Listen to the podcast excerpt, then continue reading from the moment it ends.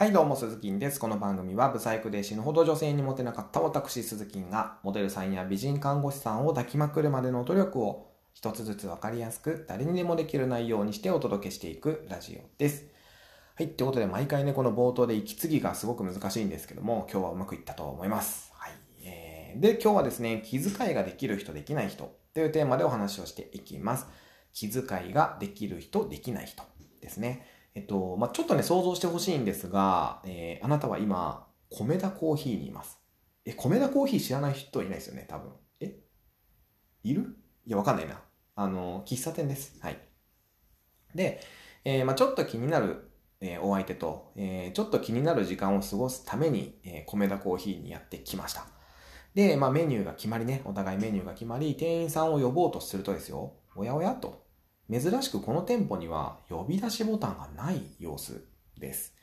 で、仕方なくあなたは、すいませんと、えー、少し大きな声で店員さんを呼ぶわけですよ。で、えー、それでもね、あれでと、忙しくて聞こえないことってありますよね。おやおやとなるわけですよ。で、もう一度、次はね、さっきよりもちょっと声を大きくして、すいませんと、えー、言うわけですね。で、また聞こえないわけですよ。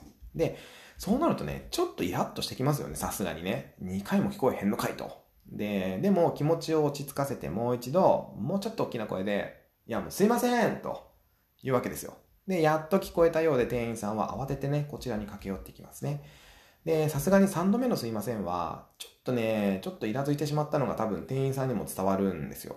で、あの、大変申し訳ございませんでしたとか、あの遅くなりすいませんとかね、あたふたしている様子でこっちに来るわけなんですけども、もうそうなるとですよ、ちょっと笑顔で注文しにくいですよね。そう。で、そしてね、散々大きな声を出したので、周りのお客さんからも注目を浴びてしまうわけですよ。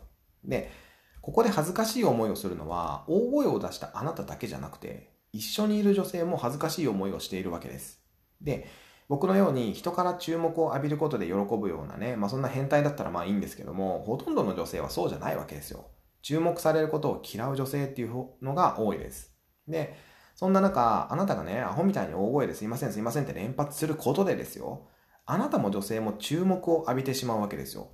で、2回呼んでも店員さんが来ないんだったら、気づかないんだったら、もう自分が席立って店員さん呼びに行きましょうってことです。その方が圧倒的にスマートだし、誰も嫌な思いをしないので、気遣いができる人っていうのは自分から店員さんを呼びに行きます。気遣いができない人っていうのは店員さんが来るまで大声を出し続けます。どっちがモテそうですかっていう話です。